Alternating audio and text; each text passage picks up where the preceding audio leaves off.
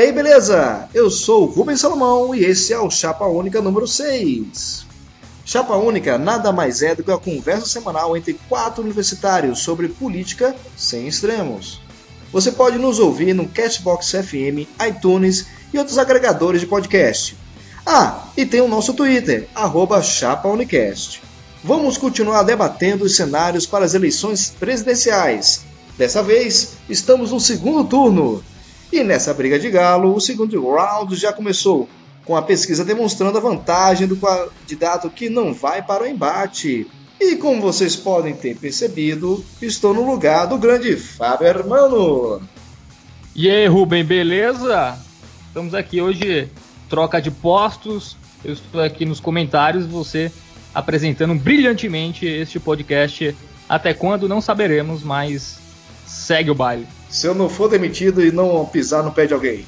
E contamos também com o nosso fazedor de direito, Bruno Ricardo. Boa noite, estou aqui de volta. Triste que meu candidato não foi para o segundo turno. Tinha certeza que ele conseguiria. Fazer o que? Às vezes não chegamos nem a 1%, quem diria eu.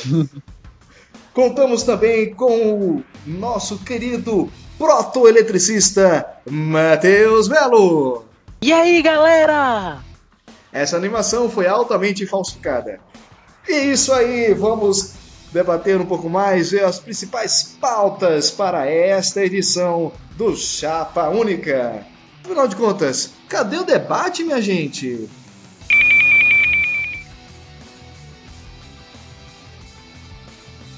E é isso aí, pessoal. Vamos agora analisar o balanço dos resultados desse primeiro turno. Melo, você está animado, Melo? Eu acho muito triste a situação que o trabalhador brasileiro tem que se submeter para alimentar suas crianças, né? Mas se isso, meu emprego depender disso, eu estou animado. Que, que é isso, Melo? Porque o, o que aconteceu para você ver um resultado tão negativo assim no primeiro turno? Melo está triste com, a, com o resultado de Henrique Meirelles, seu candidato. Por isso Exatamente. a tristeza. Não segundo, teremos 10 milhões de empregos criados. É, segundo o teste da Veja, o candidato que mais tinha meu perfil era o Henrique Meirelles, com desempenho pífio. Devo aqui ressaltar que considero o candidato que mais subiu. Ele terminou com 1%, creio que subiu 99%, que partiu de menos 98%. Foi uma grande vitória, com 50 milhões bem investidos do candidato Henrique Meirelles. Sobre o, sobre o primeiro turno, é, o resultado totalmente esperado, todas as pesquisas indicavam isso, é, que seria Bolsonaro e Haddad. Eu queria só levantar um, um, ponto que eu acho muito interessante, que, que é a quebra de paradigma na, na política. Né? É, Bolsonaro gastou na faixa de um milhão de reais e conseguiu 46% do, das intenções de voto, enquanto que é, Geraldo Alckmin e e Meirelles gastaram 50 milhões tiveram um desempenho pífio. É, o Haddad gastou 14 milhões, é um gasto é, considerável, mas, que, mas pelo menos resultou em, em, em votos. Muito se deve a, a, ele ser o candidato do Lula, mais do que o que foi gasto, embora ele tenha usado esse dinheiro para se fazer conhecido e conseguir o tempo de televisão através, através de alianças. Né? Parte desse dinheiro do Haddad foi gasto com doações a, a partidos.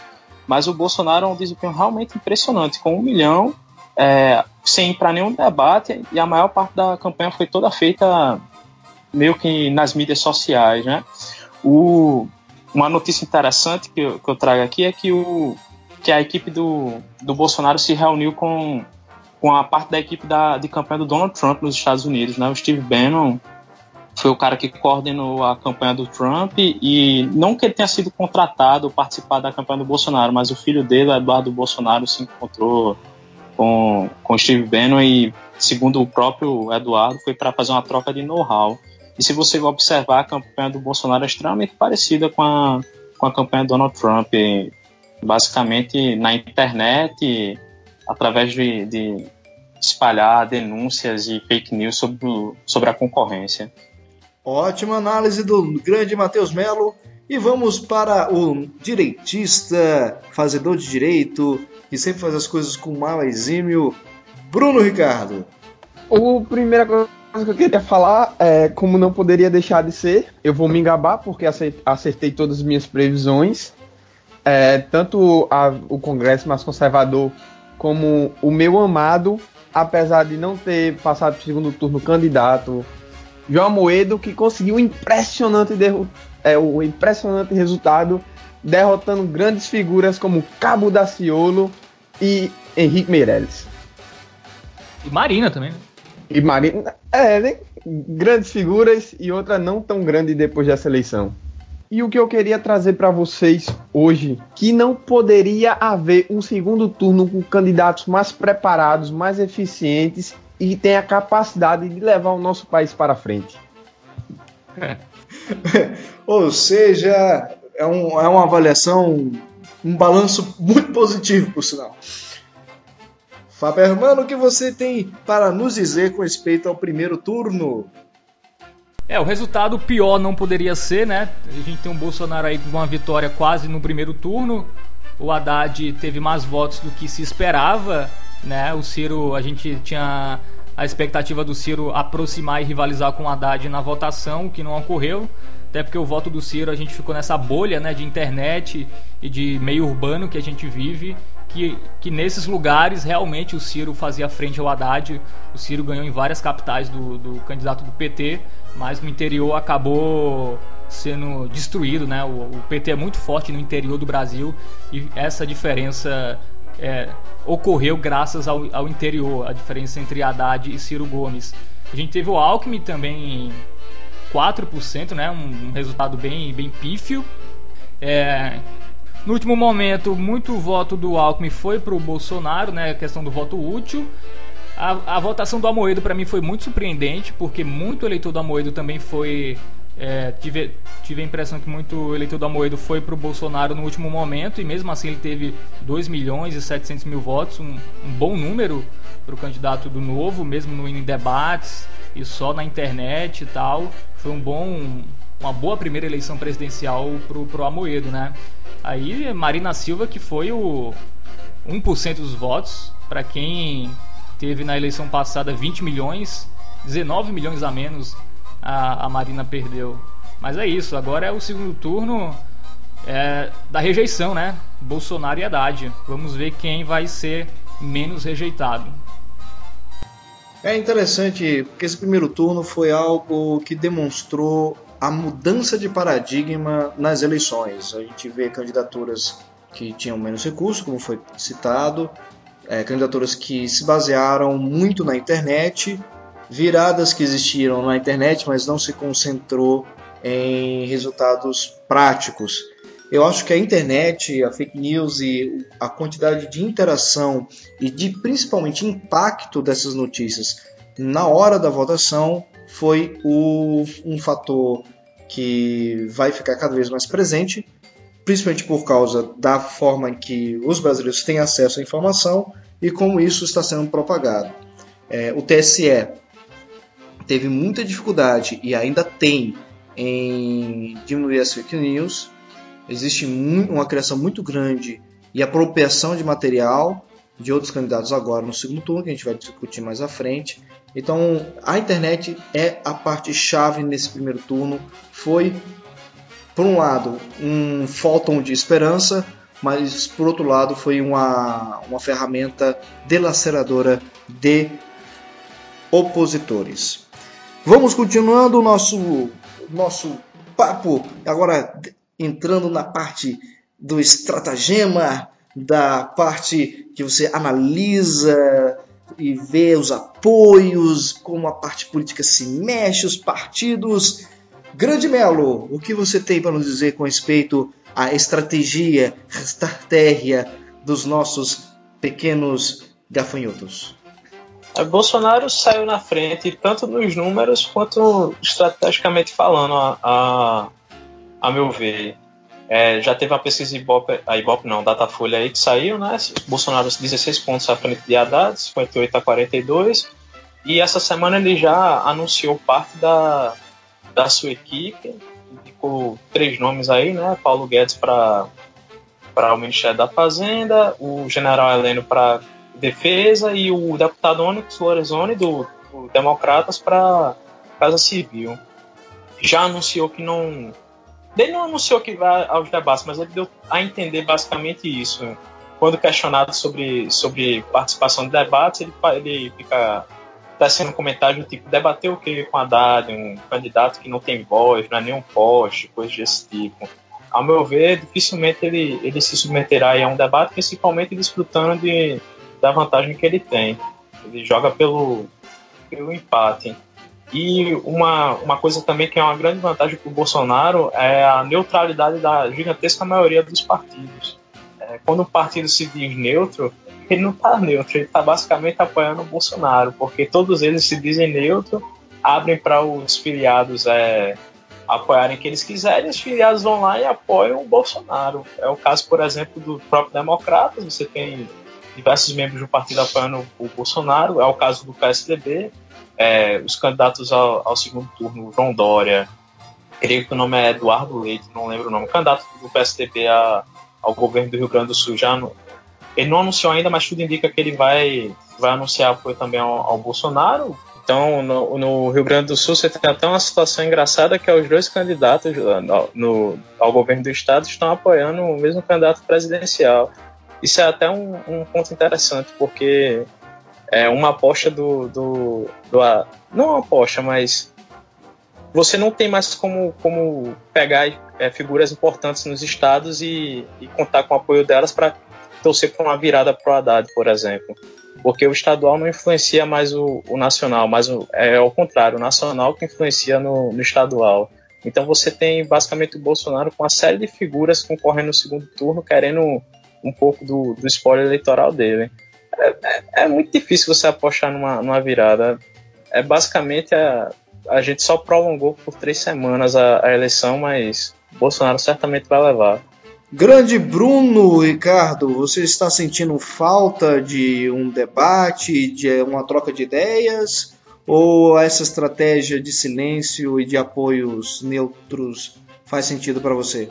É, em primeiro lugar, eu queria é, fazer uma menção de oposição a essa questão de uma neutralidade seria apoiar alguém. É, você se tornar neutro não necessariamente é, tem a ver com você apoiar alguém veladamente. Às vezes você só não quer se indispor e, e mas já deixou claro suas posições ou simplesmente não concorda com isso. Você vê é, realmente na questão do, dos partidos em relação ao Congresso, ninguém ainda sabe como é que vai ser feita um, um, como vai ser feito um possível governo, se as ideias ainda estão fixas. É, muitas pessoas podem estar, muitos partidos podem estar interessados em compor um governo Bolsonaro, mas eles sequer noção têm sobre como pode ser. Um, um, um comentário até muito interessante que Henrique Meirelles fez, peço perdão por vou imprimir a, a opinião dele, que pode ser um pouco pejorativa para alguns, mas ele falou que um governo de Haddad com certeza seria um desastre. E um governo de Bolsonaro, ninguém sequer tem noção do que pode acontecer. E isso e é realmente muito imprevisível. E como o Melo já falou, Bolsonaro é, não precisa fazer nada. Essa eleição só foi adiada por três semanas e você percebe que não existe muita coisa ainda que os candidatos possam oferecer diferente é, nesse processo. Você percebe, Bolsonaro já tem a vantagem de ter sido a campanha, a campanha vencedora, a campanha onde as pessoas, mesmo não sabendo o que esperar, depositaram mais confiança. Você percebe a fraqueza na estratégia de Haddad quando ele precisa dar fazer uma volta de 180 graus no, na estratégia dele. É, um dos primeiros movimentos dele foi visitar Lula. Lula mandou ele parar de ir para é, ir para visitá-lo, ter estratégias. Você percebe que o discurso que ele adot, é, que Haddad adotou de defender, de ter uma família estruturada, ter uma família tradicional, a mudança nas cores da bandeira, você percebe nisso, prime, primeiramente, uma fraqueza muito grande da candidatura Haddad, pelo menos no sentido que ele não tem mais, não teria nada de novo para oferecer, e se continuasse dessa forma, inevitavelmente ele ia perder. Então, mesmo Bolsonaro não indo para os debates, o que realmente é um prejuízo para a nação, porque mesmo se a gente considerar que ele vai ganhar, pelo menos a gente poderia olhar e imaginar o que vai ser um governo dele, coisa que ninguém faz ideia de como será, é, ainda demonstra muita força pela fraqueza do candidato Haddad e da sua candidatura como um todo. E falando de fraqueza da esquerda, Faber, mano, o que você acha da troca das cores? De... Isso é uma estratégia? É uma tentativa de busca de mais apoio? Como é que a esquerda se organiza? Eu ouvi falar que o Ciro foi para a Europa para não se encontrar com a Haddad e fazer aquele apoio mais próximo.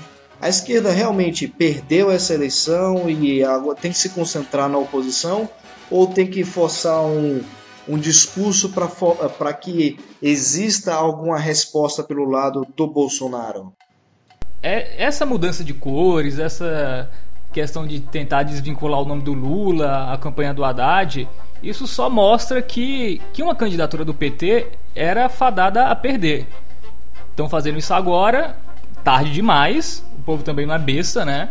é, ao meu ver, até patético essa questão do, do PT mudar as cores. Nesse momento, no segundo turno contra o Bolsonaro, para mim isso é, é, bem ridículo. É, questão de o Haddad é Lula, isso já foi esquecido, mas o povo não esquece isso, né? No, isso aí tá virando um motivo de, de, de, gozação aí, principalmente dos eleitores do Bolsonaro é, em relação ao PT. É, sobre o Ciro, vamos lá. O Ciro foi um cara que está há muito tempo rodando o Brasil. É, passou muito tempo rodando o Brasil, fazendo palestras é, em universidades e muitas, é, em muitos lugares. E é um cara que tava. O cara tava preparado para ser presidente. Ele, ele foi mesmo para essa eleição querendo ganhar e foi boicotado pela própria esquerda, pelo próprio PT, pelo Lula, né? Essa questão do PSB não apoiar ninguém, obviamente foi uma estratégia do PT. Acabaram trocando, tiraram a Marília Reis para tentar ser governadora do, de Pernambuco, em troca do Márcio Lacerda não ser candidato ao governo de Minas Gerais. Essa tática aí que só se mostrou ruim, ruim também para o PT, porque o Fernando Pimentel não foi nem para o segundo turno em Minas Gerais e, para o PSB foi bom porque o, eles venceram lá com o Paulo Câmara o governo de Pernambuco. Então, isso, isso é culpa do PT. Na, na, minha visão, essa estratégia do PT de tentar manter um protagonismo no momento que o PT está extremamente queimado, principalmente no, na, no sul-sudeste do país, mo mostrou uma, uma, uma estratégia completamente egoísta e que vai dar a vitória ao Bolsonaro. É, é, muito, é muito difícil você mudar voto de um eleitor de Bolsonaro. Ainda mais mudar esse voto para o PT. Não é só fazer a pessoa não votar no Bolsonaro, é fazer essa pessoa não votar no Bolsonaro e votar no PT, o que é muito complicado, né? É, só voltando à questão do Ciro, o Ciro foi para a Europa, ele vai estar tá aqui no, no, Brasil semana que vem, ao que tudo indica. É, vamos lá, o Ciro tem um filho de dois anos, é, passou esse tempo todo que eu disse longe, é, fazendo campanha. E, pô, o cara vai descansar, né? O Ciro não tem nenhuma obrigação moral com o PT, ainda mais depois de tudo que o PT fez com ele. E, e a, a, estratégia se mostrou errada. O, o, Ciro Gomes seria um candidato muito mais é, competitivo contra o Bolsonaro do que do que o Haddad. Isso era para a união das esquerdas era para ter sido feita desde o começo. O PT e o seu ego enorme não não, não quis fazer e agora vão pagar vão pagar o preço, né? Aí vão, vão perder a eleição, é muito difícil mesmo que o PT consiga a virada. E 2022 o PT vai fazer barulho esses quatro anos com certeza, como sempre fez quando era oposição, mas perdeu a eleição. Eu acho pouquíssimo provável que o Haddad consiga reverter, ainda mais o, o Bolsonaro não, não indo aos debates, o que é triste, né? Um candidato é, quer ser presidente do Brasil e não vai aos debates, para mim isso é, é, bem, bem, bem complicado. Essa questão do Bolsonaro não ir. Obviamente ele não vai porque ele só tem a perder, né? É um cara que fala mal, é um cara que não entende de quase nada. É... E ele só teria a perder com o Haddad, que é um cara mais, é... mais qualificado do que ele para um debate, então ele vai fugir. É... Até onde ele puder, tem essa, tem essa desculpa do atestado, ele vai usar isso ao máximo. Eu acho que ele não vai a nenhum debate e vai conseguir vencer só via WhatsApp essa eleição, Rubem. Só discordando um pouco do que Bruno falou e um pouco também do que Fábio falou, a respeito, primeiro a respeito da neutralidade. Eu vou fazer só uma ressalva. A Marina Silva, a rede, anunciou a neutralidade e para mim essa é a única neutralidade real. É o único que vai fazer realmente oposição aos dois, seja lá quem ganhe. Mas tirando ela, eu realmente acho que quem declarou neutralidade está uh, fazendo um apoio ao, ao Bolsonaro. O, eu acho que um caso emblemático é até mesmo do Partido Novo. Eu não apoio. Eles não apoiam ninguém, mas eles apoiam menos ainda o, o PT. Isso é o quê? Isso é, é claramente apoiar o, o Bolsonaro. Eu não, eu não, tenho como enxergar isso de, de, de outra maneira. Você. E, principalmente porque eu não tenho como, como enxergar você é, declara neutralidade e diz que seu filiado pode votar em, em quem ele quiser. Aí a grande maioria dos seus filiados vão lá e declaram apoio a, ao candidato Jair Bolsonaro. Na prática, você só quis ter, se eximir de culpa, é, porque é meio queimação você declarar apoio ao Bolsonaro, mas você também quer. É, é você junto útil ao agradável. Você exime de culpa e pega e se beneficia do apoiando o Bolsonaro, né? Que vai ser o provável vencedor da, da eleição. Eu, com relação ao que o Fábio falou, eu, eu, eu sou um pouco, um pouco mais, mais. Acho que a palavra é cínico, a ponto de dizer que eu acho realmente que o povo é besta. Assim, eu acho que pode agregar alguns votos ao, ao PT é, fazer esse, esse cavalo de pau aí e que ele não precisa necessariamente convencer o eleitor do Bolsonaro. Do Bolsonaro, o eleitor do Bolsonaro é só esses 46% esses 58 que ele tem apontado pelo Datafolha, você tem aí 12 pontos sobrando que não são eleitores fiéis dele. Inclusive, o PT tem muito a ganhar, por exemplo, se ele se apoiar na, na não em ataques ao Bolsonaro, mas ataques ao eleitor do, do Bolsonaro. Eu sei que isso é meio que um contrassenso, mas é, a, a, onda de violência que você está tendo, os eleitores de Bolsonaro agredindo pessoas na rua, você tem aquele eleitor mais moderado do Bolsonaro, ele está começando a, a, ficar com o pé meio atrás de querer estar vinculado a esse, a esse tipo de, de gente. E eu terminaria fazendo uma, uma, uma provocação a respeito do, do Ciro Gomes. Se ele realmente estava tão preparado para governar um país como o Brasil, como ele tomou essas duas rasteiras, né? Uma do PSDB que levou o Centrão e outra do PT que, levou o PCdoB e provocou a neutralidade do, do PSD. Uma ressalva do, do Melo é que a rede declarou neutralidade.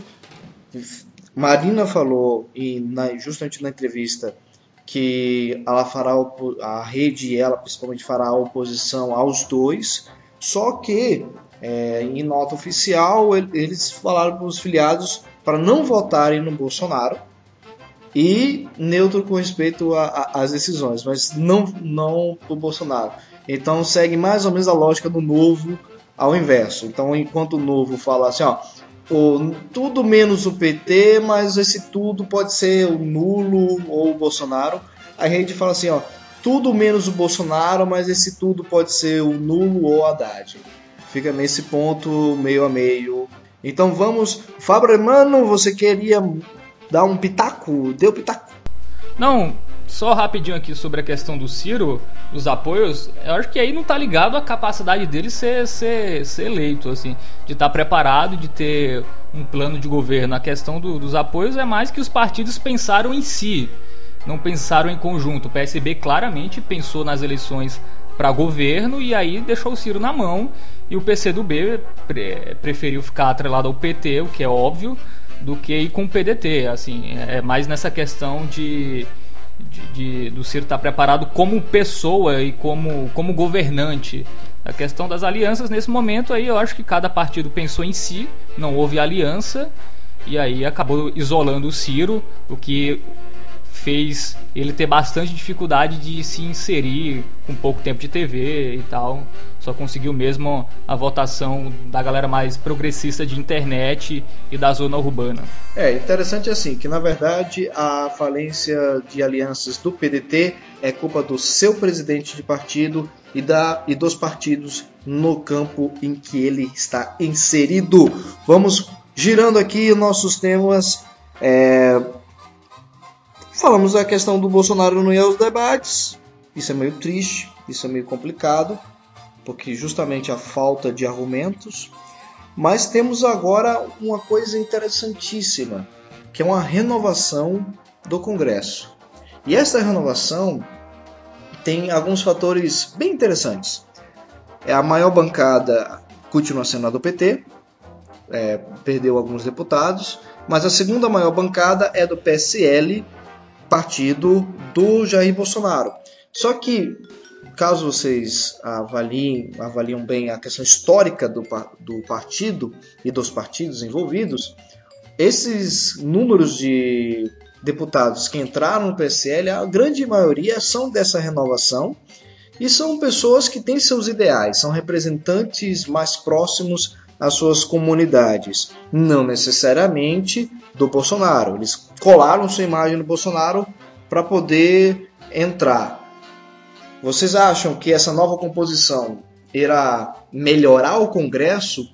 Será que essas, o, encolhimento, o encolhimento de partidos tradicionais, de velhas raposas, principalmente no Senado, vai melhorar essa dinâmica?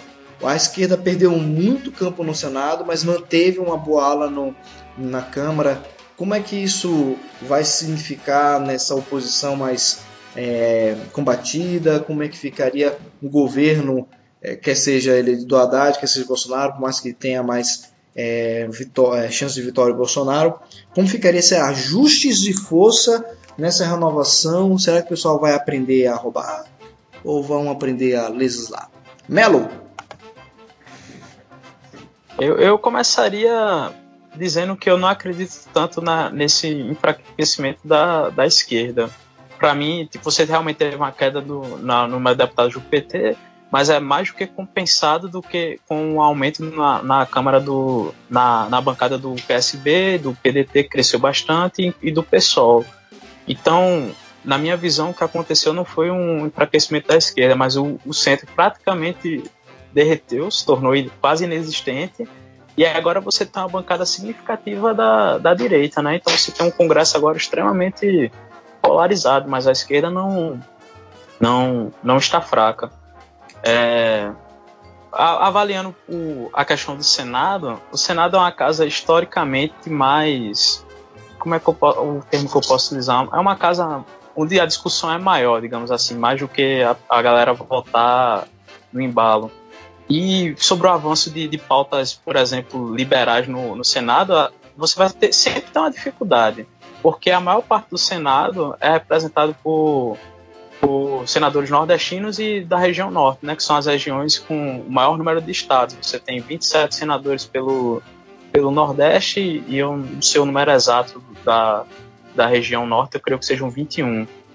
Então, a grande maioria são de senadores do Norte e Nordeste, e você essa propostas liberais tendem a ter resistência né, entre né, né, nessas duas regiões especificamente. Então, independente de quem ganhar, por exemplo, o Haddad ganha, ele vai ter dificuldade na Câmara, o Bolsonaro ganha, ele vai ter dificuldade na, no, no Senado. Então, você tá, tem meio que. Os dois enfrentariam a dificuldade. Essa dificuldade certamente seria maior para o Haddad, porque além de dele ser uma figura pouco expressiva, ele pessoalmente, né? Ele se apoiou totalmente na imagem do, do Lula. Você tem um sentimento de antipetismo muito grande, levando a pessoas a votarem, às vezes, contra suas convicções só para irem contra, contra o PT. O caso mais emblemático seria o do, do PSDB. Durante o governo Dilma, votou diversas vezes contra, contra pautas que eles acreditavam só para votarem contra o PT. É, sobre aprender a roubar, aprender a, a legislar, eu, eu tenho uma visão um pouco. Não sei se é otimista, mas eu acho que a, o cara que, que vai cometer algum, algum ato ilícito, digamos assim, ele vai pensar duas vezes antes de fazer isso, dado como o que tem acontecido com grandes figuras da, da, da política nacional. Eu acho que realmente ficou mais difícil você correr em desvios e, e práticas maléficas, digamos assim. E aprender a legislar, tem gente que passa a vida toda lá e não aprende, então acho que vai continuar um pouco do mesmo, digamos assim, nesse aspecto. Grande Bruno, você acha que seria um ótimo deputado federal? Sinceramente, eu preferia ser um assessor. É, trabalha pouco, pode ir à praia, tem até um barraquinho de açaí, né? não é mesmo? Sobre a. Sobre a. Essa foi, essa foi, boa, viu, Bruno? A galera não entendeu, mas você entendeu, não achou graça, eu acho. Sobre a. O resultado dessa eleição mostrou realmente que existe um impacto muito grande é, sobre coisas que a gente estava começando a se questionar se realmente seriam frutíferas. O combate à corrupção mostrou que a população realmente é, foi impactada por isso. Não foi o discurso de que a política era mais do mesmo e que as pessoas não se importavam muito e acabar sendo prolongado é, prolongadão e acabar continuando a mesma coisa, você percebe que já é diferente. Você vê pela primeira vez uma bancada assumidamente de direita e conservadora no Congresso, o que é muito interessante.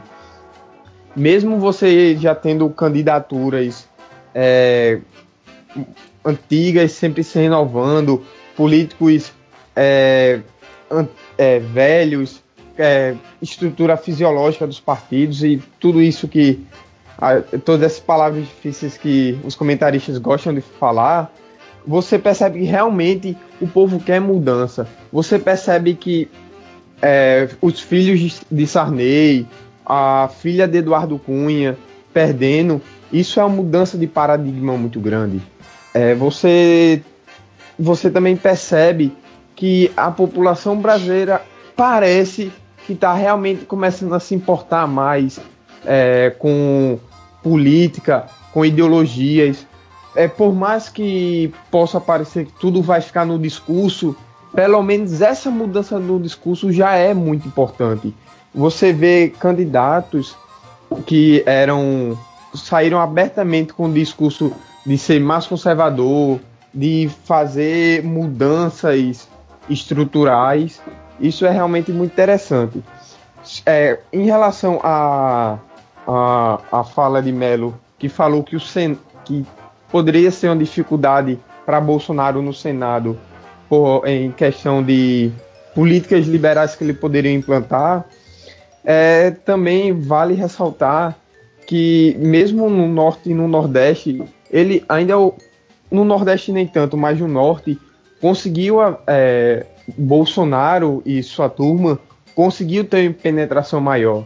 Você percebe que nas cidades, nas capitais, Bolsonaro ganhou em cinco delas no Nordeste.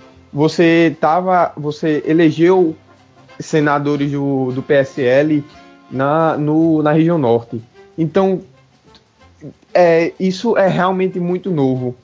E, e é um, um ponto que até o próprio Ciro, Ciro colocava. É, no, nos seus primeiros meses, eu até estenderia no primeiro ano, é, o presidente ele acaba tendo um apoio muito forte para implantar suas medidas. Você vê que o povo deu uma resposta que estaria mais é, disponível a aceitar certas é, opiniões. Então você acaba percebendo que uma coisa que, que ninguém teria capacidade de imaginar, ninguém falou pelo menos isso, que é que Bolsonaro, por incrível que pareça, vai ter uma go governabilidade é, em um possível em um possível mandato dele se elegendo presidente.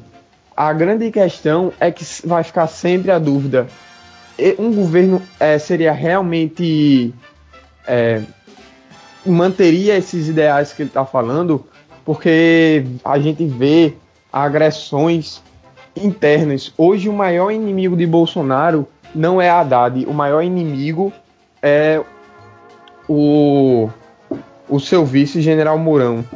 É, em conversas particulares, pessoas vieram me perguntar o quanto Bolsonaro poderia modificar um poderia modificar é, a Constituição ou algumas leis, como leis trabalhistas.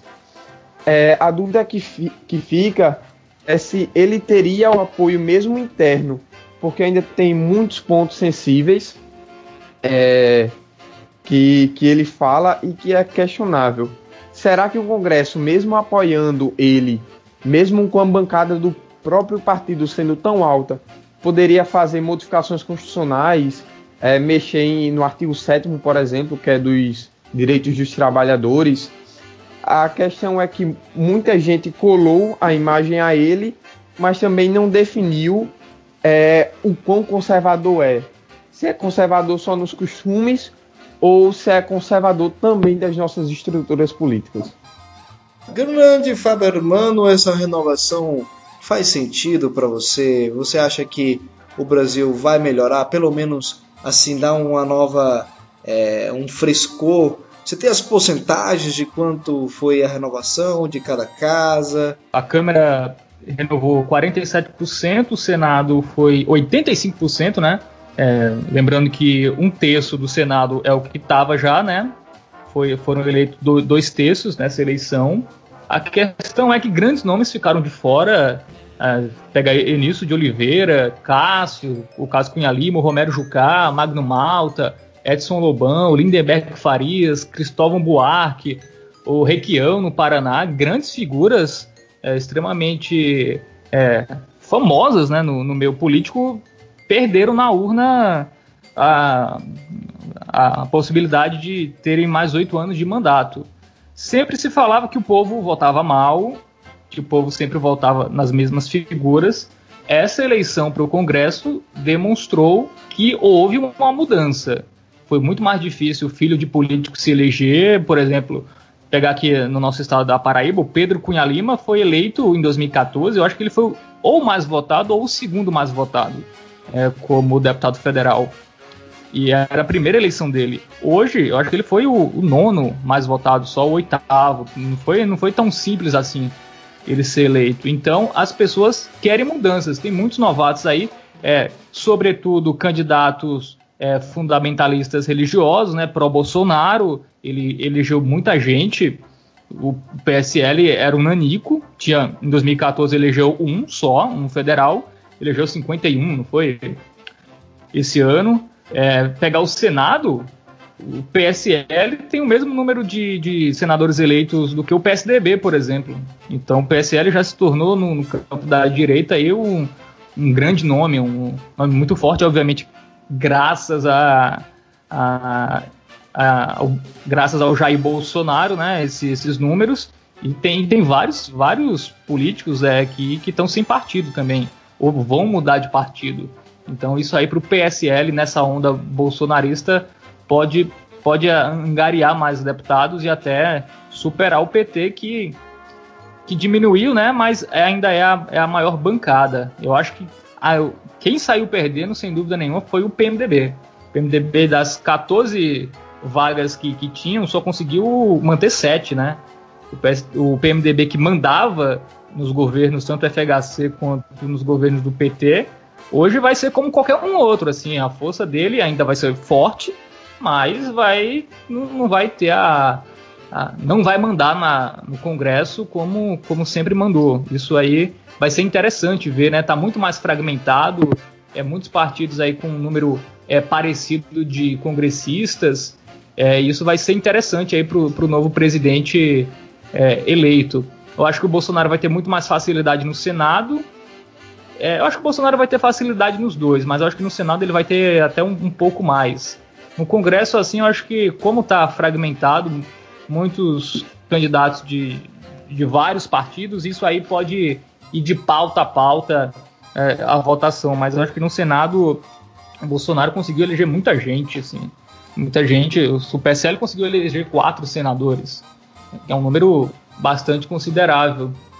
E e vai ser interessante ver como o, o, o, próximo presidente vai, vai governar. Algo que tudo indica será, será o Jair Bolsonaro. Belezinha, belezinha. Vamos chegando ao final desta conversa. Gostaria de saber que pergunta vocês fariam diretamente para o Bolsonaro e diretamente para o Haddad. Imagine vocês podendo fazer essa pergunta em rede nacional, num debate que acho que não vai ocorrer, mas vamos imaginar. Qual pergunta vocês fariam, uma para cada um, um para cada candidato? Primeiramente, a pergunta que eu tenho que é para Bolsonaro é quanto tempo ele consegue manter o seu vice, é, seu candidato a vice, preso na coleira e com focinheira, porque a situação tá foda, hein? E para o candidato Haddad, é, o que é que ele pretende fazer nessas férias de quatro anos que ele terá? Valeu, possivelmente uma nova prefeitura. Vamos lá, quem é que está na fila? Bom, eu perguntaria ao Haddad porque o PT quis manter uma candidatura mesmo sabendo que ia perder, como vai acontecer. E pro Bolsonaro, rapaz, é... deixa eu ver aqui, eu tô pensando. Pro Bolsonaro, eu perguntaria se ele realmente acredita nessas fake news ou ele tem a real noção que aqui que ele faz isso só para tumultuar ou se ele acredita mesmo nessas nessas fake news. Tinha uma nessas eleições que era você apertava o, número 1 um e aparecia já a foto do Haddad, algo que qualquer tutorial de 5 minutos no YouTube de edição você faz aquilo tranquilamente. É, é patético isso. Eu acho que o Bolsonaro não é tão burro, não. Ele, ele é esperto, ele sabe que as pessoas são burras e por isso que ele ele dá, dá moral aí para essas fake news aí para tumultuar o ambiente. Bem, eu pensaria o seguinte, eu perguntaria pro Bolsonaro se se ele for presidente da República, o que que ele vai dizer quando ele passar a faixa de presidente para o seu sucessor? Eu acho que o compromisso dele em passar essa faixa é o mais importante nesse momento. Para o Fernando Haddad, eu perguntaria para ele qual é a primeira coisa que o PT vai fazer para refundar seu partido. Que lema é que o PT, que lema o PT irá levantar para simbolizar o renascer dessa fênix? Eu perguntaria para o candidato Fernando Haddad se ele, se para derrotar o Bolsonaro, ele estaria disposto a, a se comprometer a, e tanto ele quanto o seu partido a não se candidatar à reeleição em, em 2022. E para o para o candidato Bolsonaro, eu perguntaria se ainda está de pé aquela ideia de, de ensino fundamental EAD. É isso aí, tá ok? Com essa imitação mal feita, terminamos no tocante a esse podcast. Mais uma edição. Espero que todos gostem do produto final desse papo bem animado, apesar dos tempos sombrios que virão e que nós poderemos ser assassinados. Mas fora isso, podemos brilhar e gritar e ser feliz nos nossos últimos dias dessa maravilhosa vida brasileira. Um abraço a todos Despeçam, pessoal. Tchau, Rubem. Até a próxima. E Ciro 2022. Fiquem tranquilos. Nos próximos 100 anos não há a menor possibilidade do Brasil dar certo. Fiquem tranquilos. Nos próximos 100 anos todos nós já estaremos mortos. Descansem em paz. Tchau.